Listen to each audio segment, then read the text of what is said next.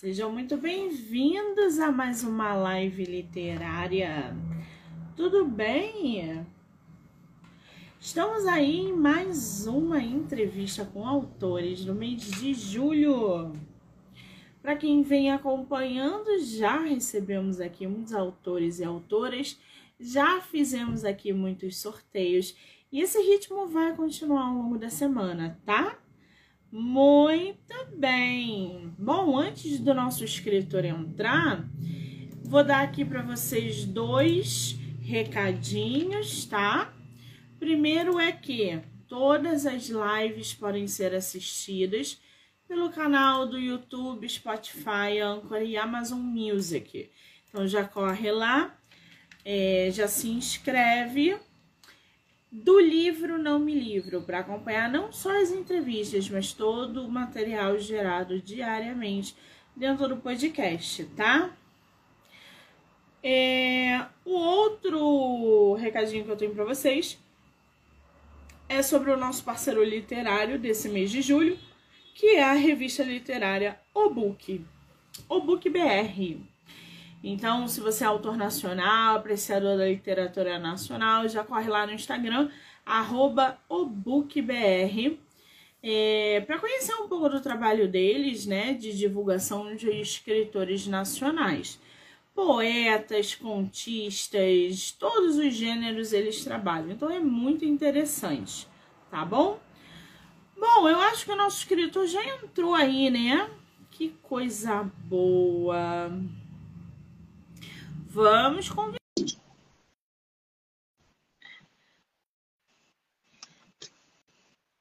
Já aceitei aqui, Marcelo.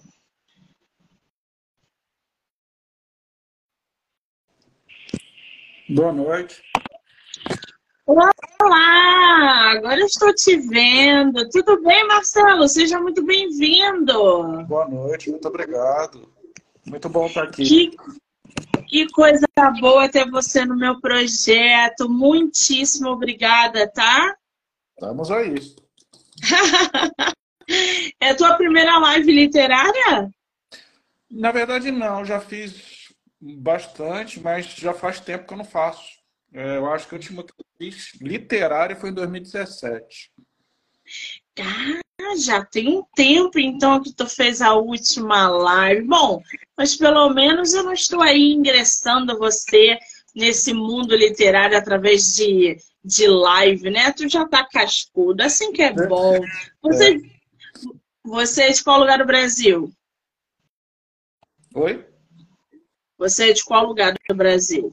Então, eu sou eu, eu nasci em São Paulo, morei muito tempo no Rio e hoje eu vivo em Brasília, Distrito Federal. Hum, conhece o Rio de Janeiro? Bastante, morei na Ilha do Governador. Ah, que maravilha! Lugar ótimo, adoro a Ilha do Governador. Eu sou da Tijuca. Vai perto. Perto, né? Praticamente pertinho, 45 minutos de carro, a gente está na Ilha do Governador é um, e é vice-versa. É um engarrafamento Hã? só de distância. Esse ano vai ter Bienal aqui no Rio. Você pretende vir? Pretendo, mas como, como público, né? Como plateia. Sim. Eu já participei então, como autor, já, já fiquei em estante da Novo Século, fiquei em estante é, da Livraria Cultura na época. É, mas dessa vez eu vou pelo prazer de ir, de vou aproveitar para ver a família e aí vou na Bienal. Sempre eu gosto. Bienal de São Paulo também é muito boa. A da Bahia, conheço. Conheço vários bienais, passei pelo Brasil inteiro fazendo Bienal. Ai, que delícia! Bom, se surgir aí a oportunidade, mande mensagem para que a gente possa se conhecer pessoalmente. Eu estarei na Bienal também como é, leitora, prestigiando todos os meus autores lá, fazendo encontrão. Então vai ser um prazer encontrar com você, tá, querido? Com certeza. Muito bem. Eu estou aqui com o teu livro, Lucifer, o primeiro anjo. Você tem ele físico aí em mãos? Tenho. Eu tenho, na verdade, a versão. É porque esse livro ele, ele foi lançado originalmente pela editora Nobel em 2006. É, eu tenho a versão que saiu em 2009, foi a reimpressão. Esse aqui, ó.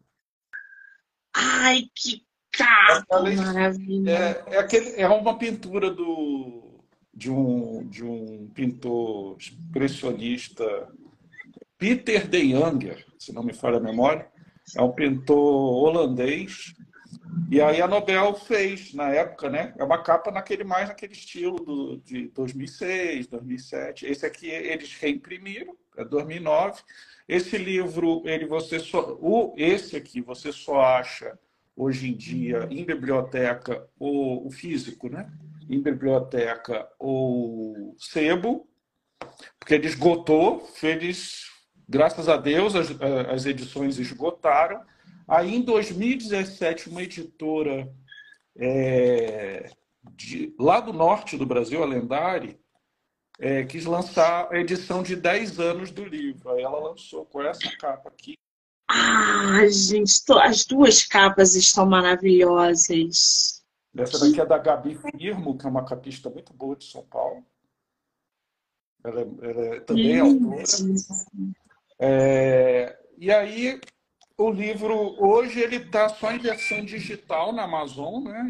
Ele está em inglês, ele está em espanhol, está sendo traduzido para o francês, é, em versões digitais. Então, assim, é, é, um livro. Foi meu primeiro romance. Então, é, quando você me perguntou, ah, você tem um livro que você gostaria de divulgar, eu fui fazer o contrário. Em vez de falar do livro mais recente, fui falar do meu primeiro, porque assim é o livro que é o meu filho favorito, entendeu? E aí e ele está disponível, só que ele só está disponível em versão eletrônica ou no sebo, mas no sebo o mais barato que eu me lembro estava 100 reais.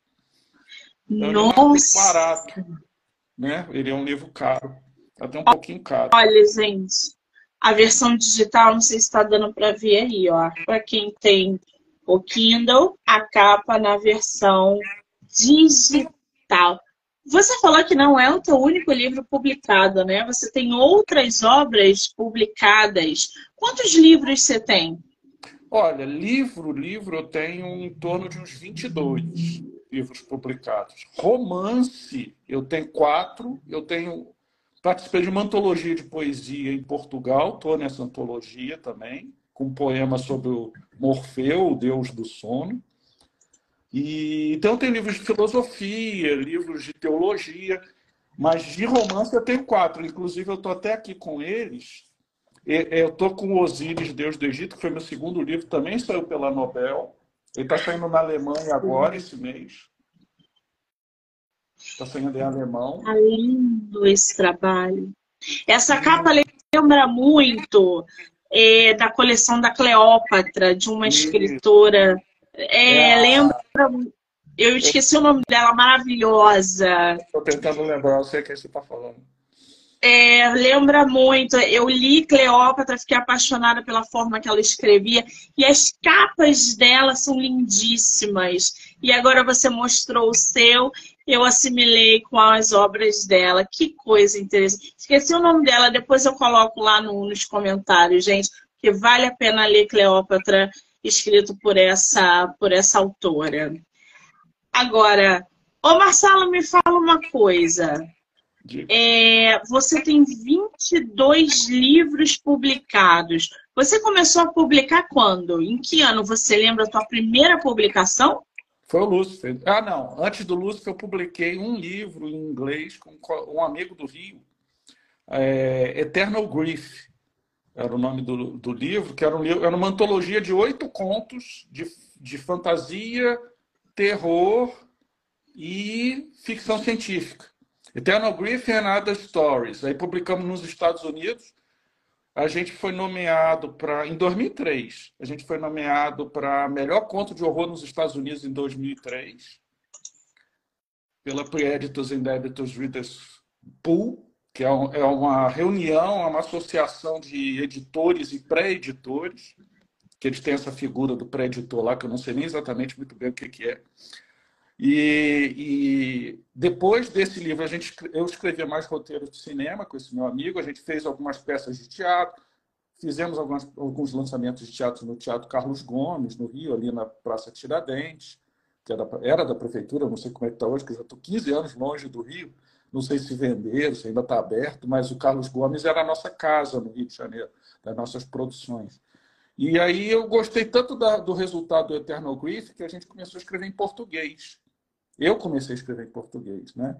E aí o primeiro foi em 2006, que foi o Lúcifer. Eu levei três anos pesquisando o livro, dois anos de pesquisa e um ano para escrever. Caramba! Eu estou aqui, gente, com Lúcifer, o primeiro anjo, que já foi publicado, republicado. Ele só tem em formato agora digital, se eu não me engano, na Amazon.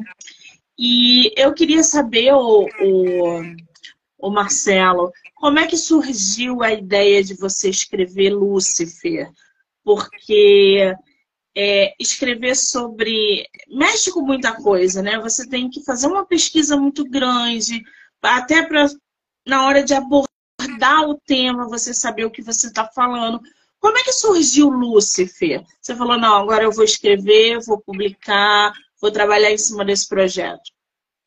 É assim, é, foram três influências minhas. É, em 2006, 2005, essa época, a gente ainda estava muito influenciado pelo aquele ataque de 11 de setembro de 2001 e ficou meio que uma, um clima de guerra entre o islamismo e o cristianismo. E, na verdade, se você for ver os textos muçulmanos, os textos judaicos e os textos cristãos, eles são muito aproximados.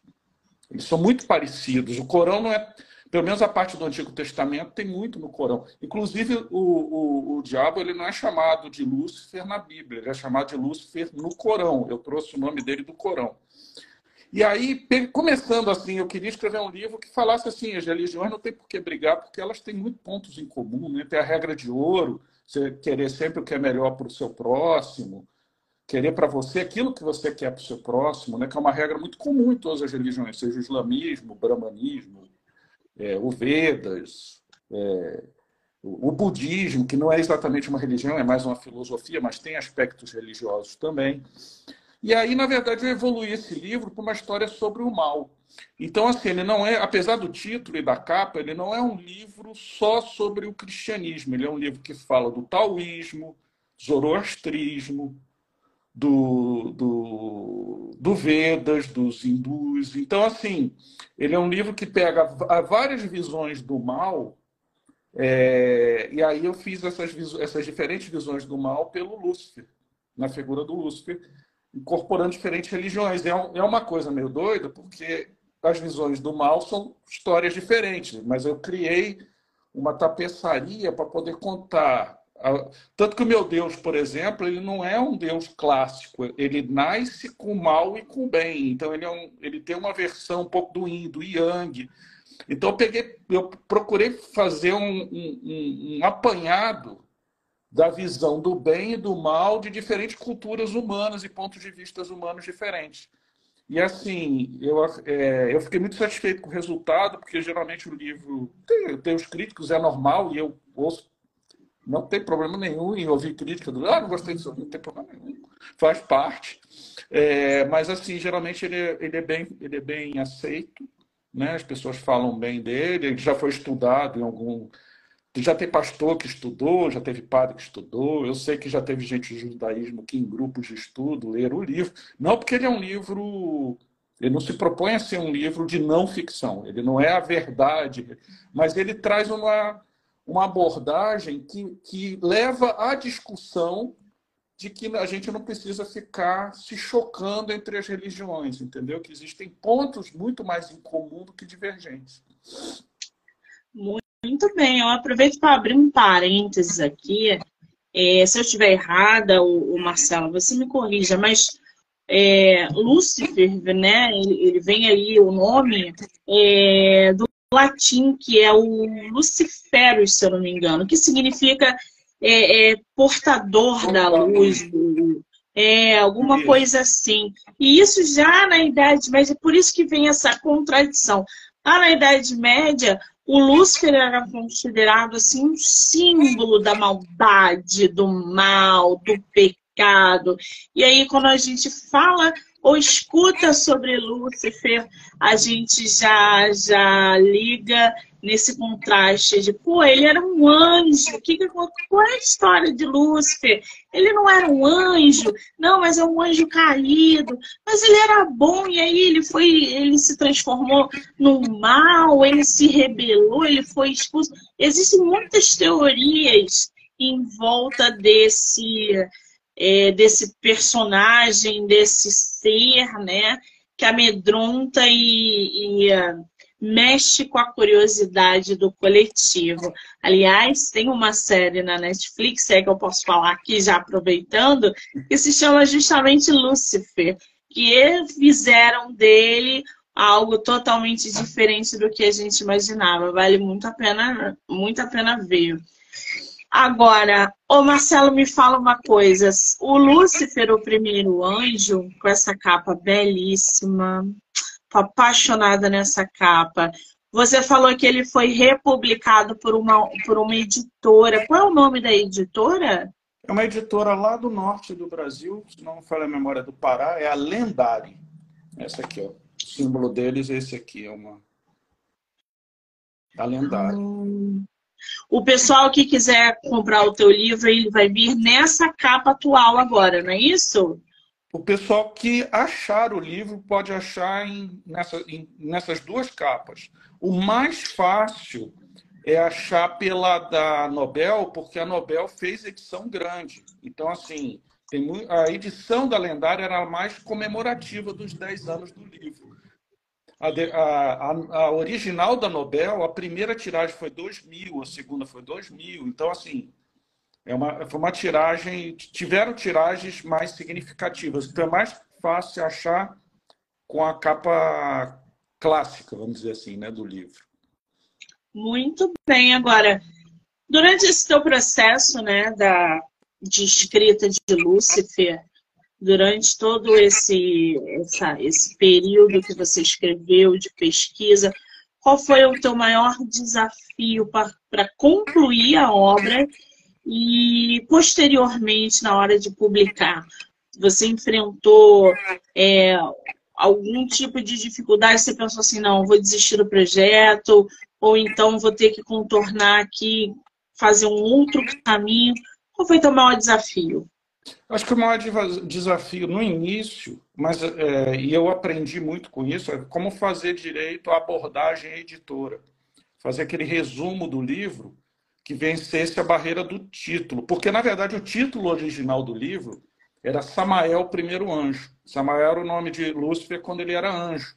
Então, a história, na verdade, é uma história trágica. Né? A gente, e a gente, é, apesar do Lúcifer ser uma criatura má, e ele, inclusive, ele cai por ódio à humanidade, que ele nos odeia, é, é, e ele quer Deus só para ele, na verdade, ele tem ele tem características que acabam sendo características humanas, que a gente consegue se ver em algumas atitudes dele. Então, explicar isso, que o Lúcifer, na verdade, ele conta um pouco a história nossa, que a forma como a gente vê o mal, a gente acaba se vendo ali. Né? Então, é... a gente acaba tendo uma empatia até com ele, apesar de ele nunca deixar de ser mal. Ele é mal do início ao fim, mas você vê nele determinadas atitudes que você às vezes até compreende um pouco. Você tem uma certa. Pô, é, é, Deus realmente escanteia ele. Isso faz parte do cristianismo, do, do islamismo, etc. Realmente, porque os anjos vieram primeiro e nós viemos depois e nós somos os favoritos.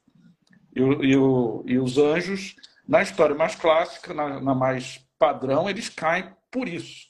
Né? por eles terem sido preteridos. Uma parte deles, né? Eles se, eles se rebelam. E, e, também por quererem ser deuses, que é outra característica nossa. O ser humano tem essa coisa de, às vezes, se achar maior do que tudo. E nós também somos deuses, então. É... Enfim.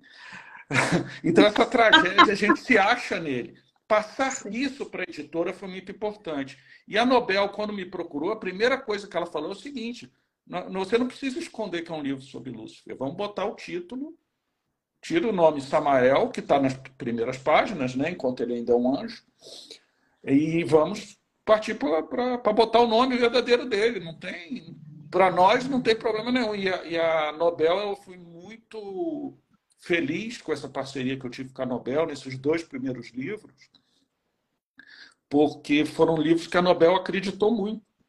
Então, assim, eu tive um apoio muito grande e, é um grupo editorial importante. Para um primeiro autor, para um primeiro livro, você lançado no Brasil, foi uma realização profissional que eu não esperava, para ser bem sincero.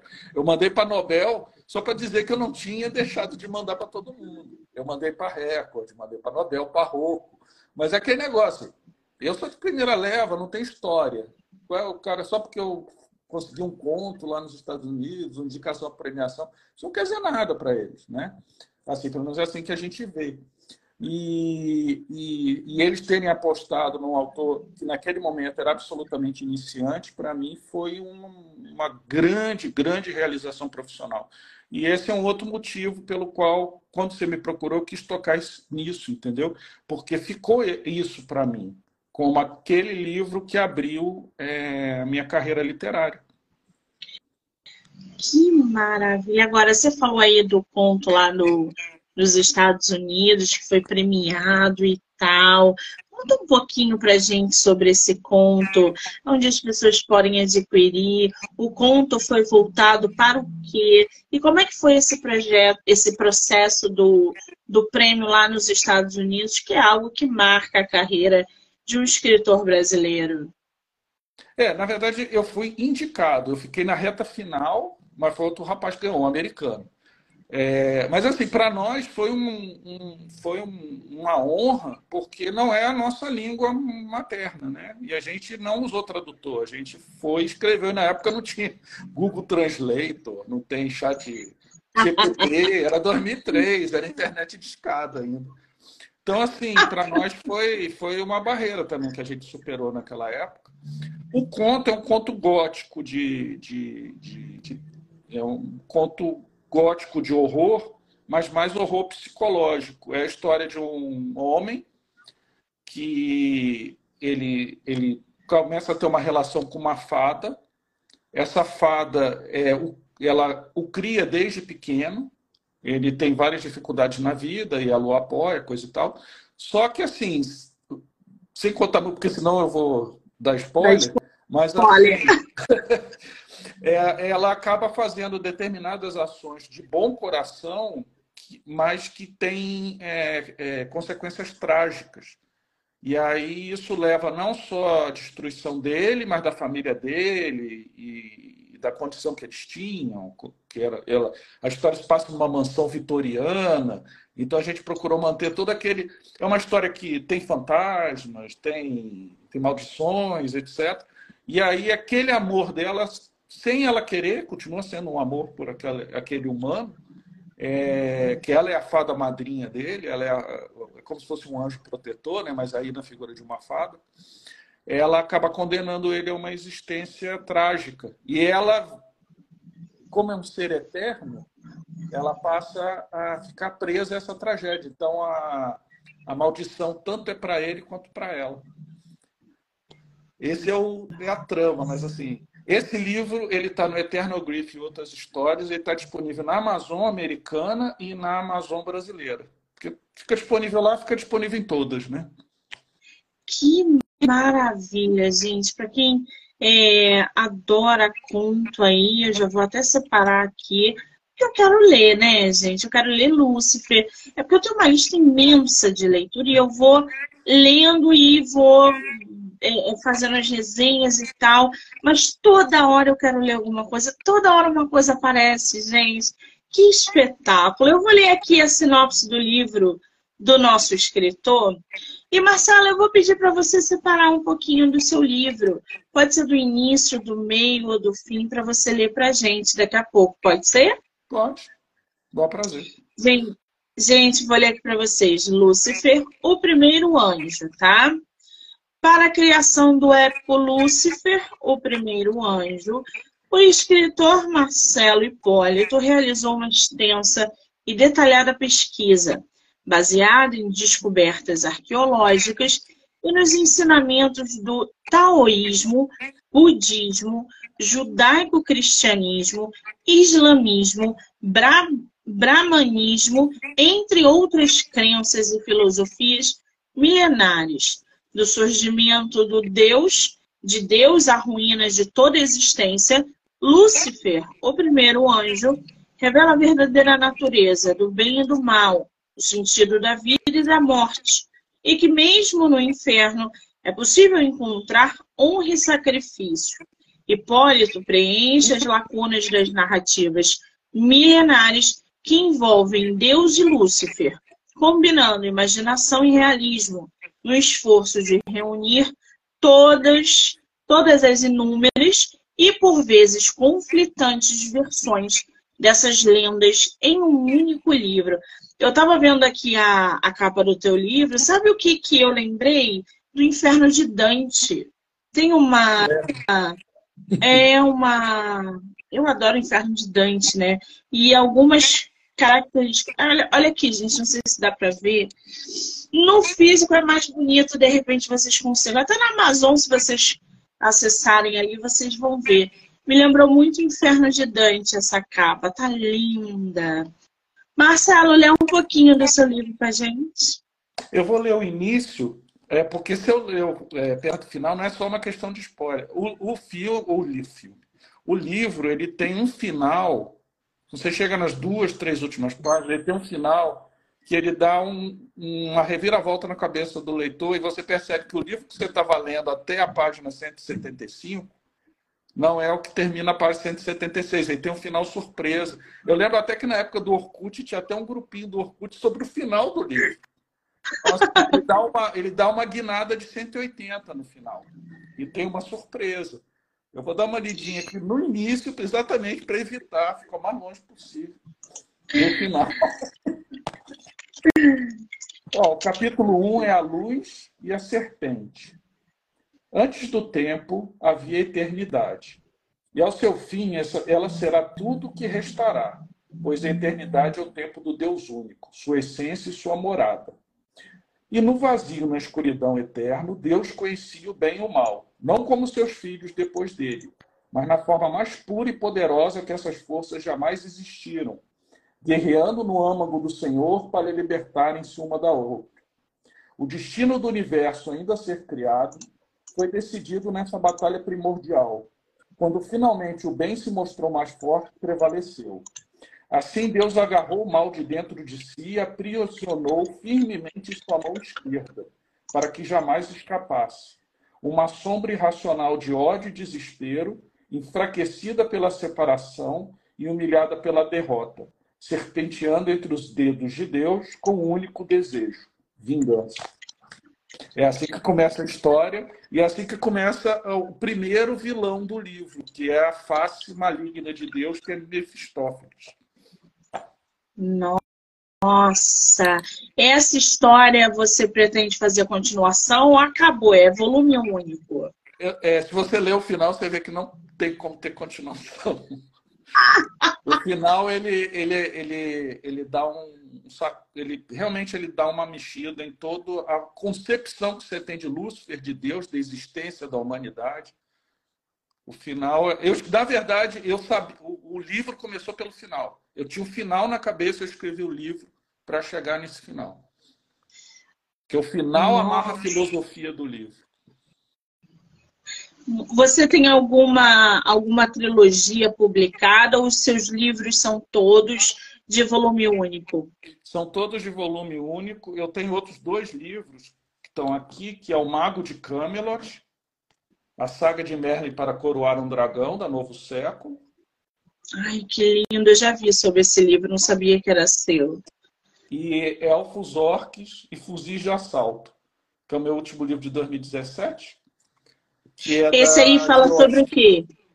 Esse daqui é o seguinte: eu resolvi pegar e fazer uma discussão moral sobre o bem e o mal e o que se chama de área cinzenta, que é, seria tipo Guerra dos Tronos, em que ninguém é totalmente bom ou totalmente mal.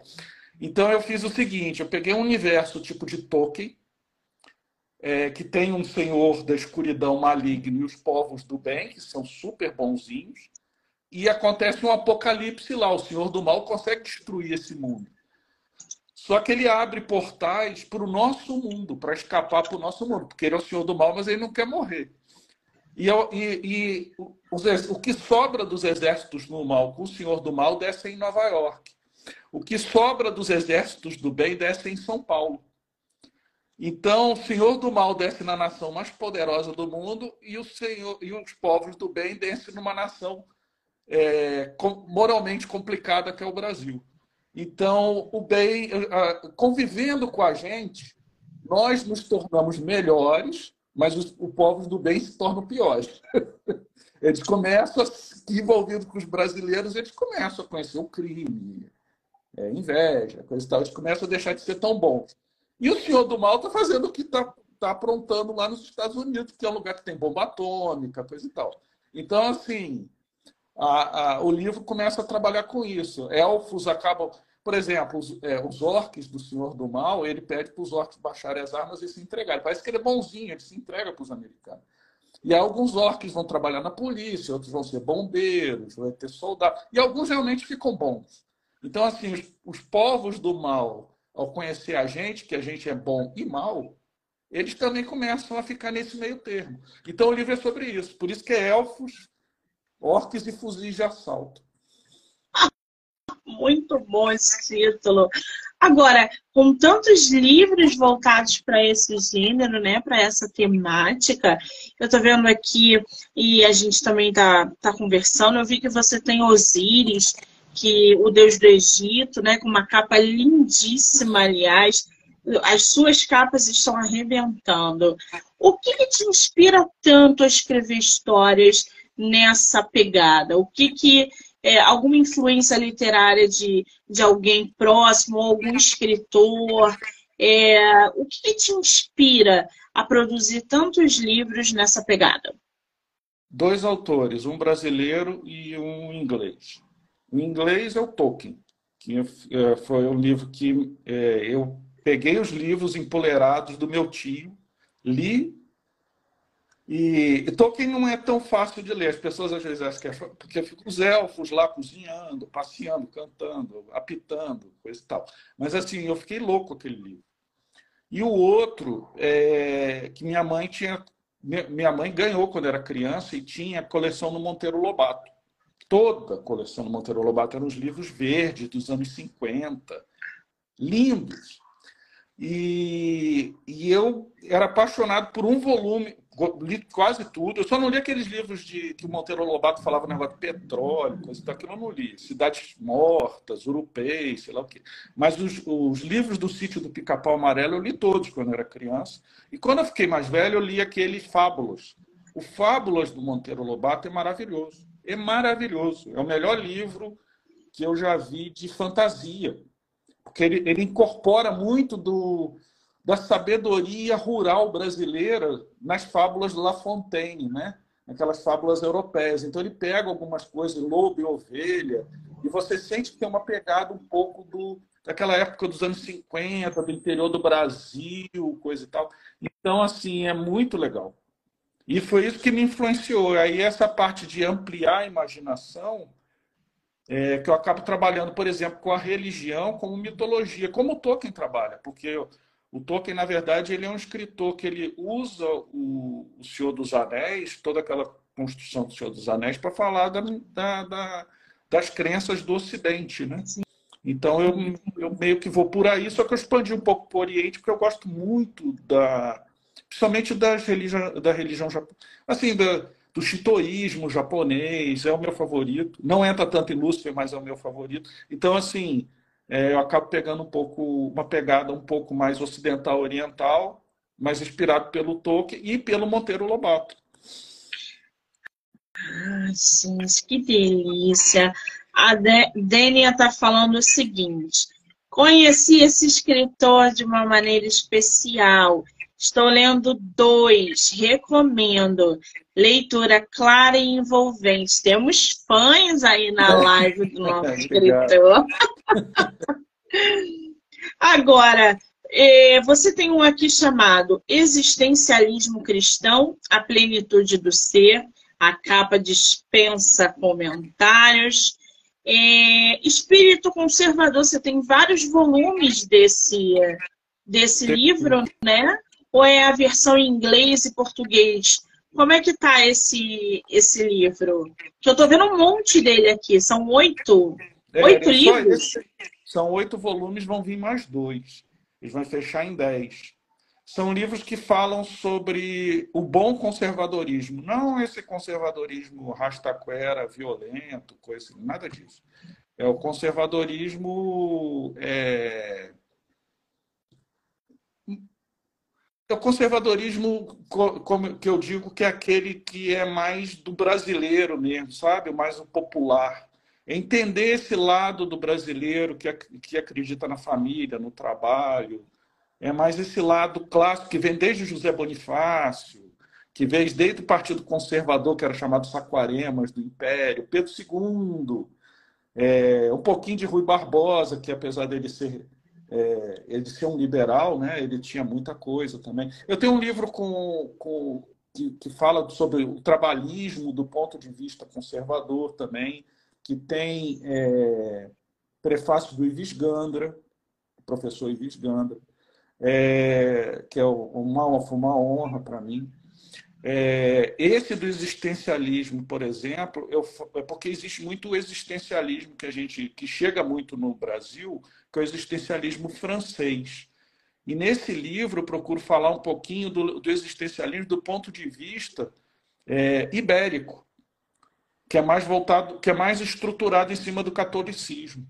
Então, por exemplo, eu falo do, do existencialismo como uma criatura de Deus, entendeu? Aí esse é um livro mais filosófico porque eu procuro é, é, tratar da, porque existe uma versão da existência que o ser humano ele é só ele. É o existencialismo francês, por exemplo, os autores franceses eles são muito assim, né? É, é, o meu ser em relação à realidade. Eu, se eu morrer, a realidade acaba, não importa. É, grosso modo, é alguma coisa assim. O meu eu é mais importante que tudo que está ao redor. E, e, o existencialismo, do ponto de vista português, espanhol, ele é diferente. Ele é mais a minha família, é, ela me completa. Então, eu existo em função de determinados elementos da comunidade, da religião. Então, é, é, ele é mais coletivo do que é, individualizado, vamos dizer assim. Muito bem. O Mago de Camelot fala sobre o quê? O Mago de Camelot é, é, é a história do Merlin, mas é, é, é, o Merlin que eu procurei tratar de uma, de uma discussão que tem todos os livros de Camelot, filmes, é, sempre fala disso, que é o conflito entre a religião antiga e o cristianismo que chegou na Bretanha, né, através dos romanos. E aí eu resolvi pegar o Merlin, que é uma figura que é mística, e, tra e tratar ele como druida numa parte do livro, como monge cristão numa parte do livro, e ele passa por esses dois pontos e se torna uma terceira coisa, que é a junção dessas duas primeiras. Ele pega uma parte do druidismo, uma parte do catolicismo para combater os dois e criar algo diferente. E ele usa o Arthur como ferramenta para isso. Então, assim, e também tem um final é surpresa em cima da morte do Arthur, porque quando o Arthur morre, ele vai para Avalon, né? E o Merlin, na verdade, o Arthur é uma bomba, é, é uma bomba relógio de séculos, né? Não de que em determinado momento ele não vai voltar para salvar a Bretanha, ele vai salvar, ele vai voltar para salvar a religião que o Merlin estava querendo fazer. Então, assim, é, é, por isso que ele é um mago de Camelot, porque ele não é nem um druida e nem um monge, mas ele passa pelos dois sensacional, né? Agora, com tanto livro produzido, publicado, você em num ano, por exemplo, costuma lançar o quê? Dois livros? Você lança um livro por ano? Como é que é o teu ritmo de escrita? Você tá, sabe, é, é porque assim, cara, é muito material, é uma bagagem literária muito densa. Então, para produzir muitas histórias, inclusive, que precisam de pesquisa mais acirrada, como é que é o teu ritmo de escrita e publicação?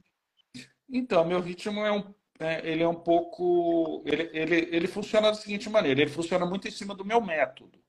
O meu método é, eu monto um esqueleto do que de onde ou eu tenho um ponto de partida um ponto, ou um ponto de chegada ou ambos depende do livro às vezes eu tenho os dois eu escrevo um esqueleto nisso e aí vou pesquisar e, e à medida que eu vou pesquisando isso se altera só que a pesquisa é muito densa então tem momentos que você precisa se afastar dela e fazer outra coisa então às vezes eu estou trabalhando em dois três livros ao mesmo tempo por causa disso porque eu estou pesquisando para um, às vezes eu preciso parar para ganhar fôlego. Eu não consigo ficar o tempo todo ali naquela pesquisa que às vezes é muito densa.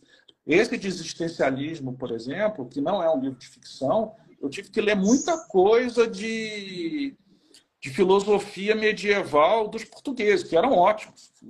A gente faz piada de português, português não é muito inteligente, é um preconceito bobo do brasileiro. O português é um dos povos mais inteligentes do mundo.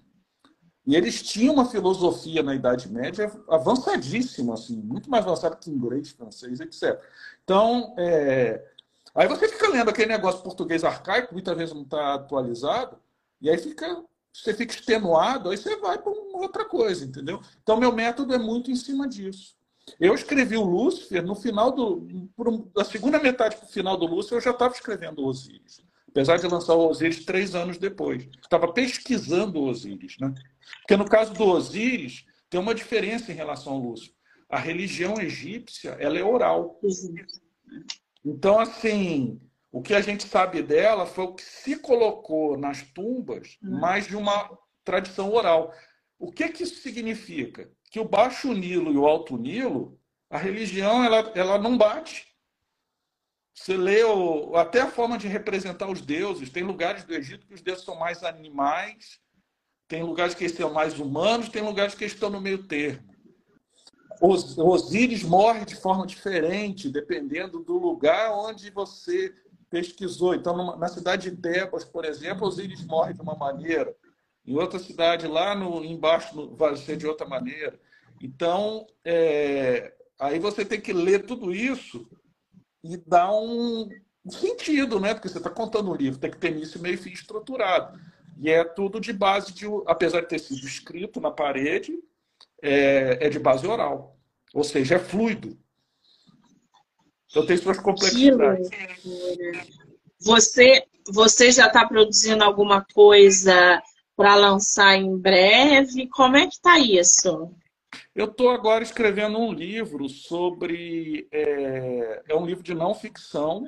Eu acho que eu sai ano que vem que é sobre as novas doutrinas militares do século XXI e como isso impacta para o Brasil, inclusive na parte cultural, política, porque é a, a, é a chamada guerra de quinta geração que eu trato, porque é uma guerra que não é mais uma guerra só de soldados, é uma guerra de civis. Os civis são mais importantes que os soldados hoje na guerra.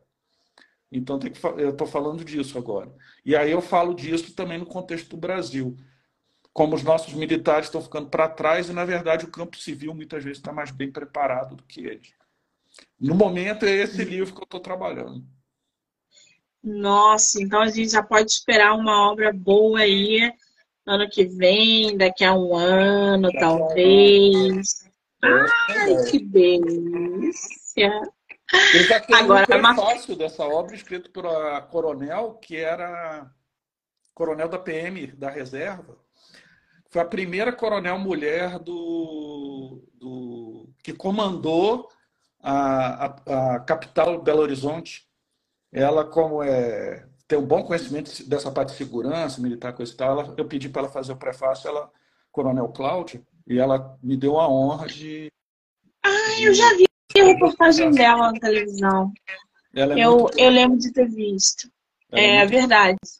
Coronel, é, eu, eu lembro de ter visto entrevista dela em algum lugar agora. Não lembro agora, mas eu sei de quem que você está falando. Agora, eu sei, Marcelo, que é muito difícil escolher um filho, tá? Eu sei, eu não sou mãe, não, mas eu sei. Mas qual é o teu livro favorito? Que você fala assim, esse aqui é o, é, é o, é o, o pote de ouro dos meus olhos. É o Lúcifer. O Lúcifer é o livro que, quando eu escrevi, se a editora não tivesse, é, na hora que, que ele. Porque assim, eu estava eu tava trabalhando no Osíris, mas eu não tinha certeza se, se Osiris seria um livro realizado, né? quando eu estava trabalhando nele. E quando a editora pegou o livro, é que eu senti que eu podia é, realmente acreditar no Lúcifer como um projeto viável. Ele estava mais como uma coisa para eu relaxar, do que um... era mais uma distração hobby para eu poder estar tá escrevendo Lúcifer. E aí, é, aí eles botaram botaram é, é, fé no projeto. Porque o Lúcifer, para mim, era assim: se eu não escrevesse mais nada, escrevesse um único livro na minha vida, aquela filosofia de ter um filho, plante uma árvore, escreva um livro, o Lúcifer, para mim, seria esse livro. Eu já, ele já me realiza como autor. O resto é complementar, entendeu? E, e, você já fez essas três coisas? Já teve um filho, plantou uma árvore, escreveu livro, a gente sabe. Já plantei três árvores, dois filhos e 22 livros. Também estou balanceado pro lado do livro, mas a gente, né? Excelentes números, por assim dizer, gente. Para mim só falta plantar árvore e ter filho, porque livro, faltam duas tarefas aí. Uma eu não vou concluir, Planta árvore, talvez num futuro próximo. Ô Marcelo, o que, os seus leitores e os leitores de modo geral podem esperar de Lúcifer, o primeiro anjo? Eu acho que você pode esperar uma, um livro que ele é um livro é, não é de leitura complexa, é uma leitura tranquila. É um livro já testado no mercado, então você pode esperar um livro que outras pessoas já leram antes e, e gostaram. Tudo bem, tem aqueles que também não gostaram, mas é a minoria, graças a Deus.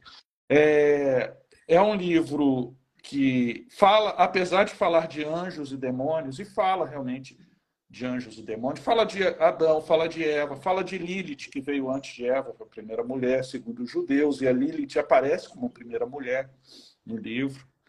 É, ele é um livro que fala muito a, a, ao que nós somos como pessoas. Gente, como ele trata muito cruamente dessa parte de bem e mal, a gente consegue ver coisas boas e ruins que nós carregamos, todos nós. Todos nós carregamos dentro de nós. E as escolhas morais que a gente faz. Lúcifer também faz escolhas morais. E às vezes você vai concordar com algumas delas, apesar delas serem malignas. Então, assim, é, é o é eu acho que o grande desafio do livro é você é, entender, é, conseguir ver que até o mal, do ponto de vista do mal, o mal não é mal. Ele não se acha mal. Ele acha que ele é o bem, Deus é o mal.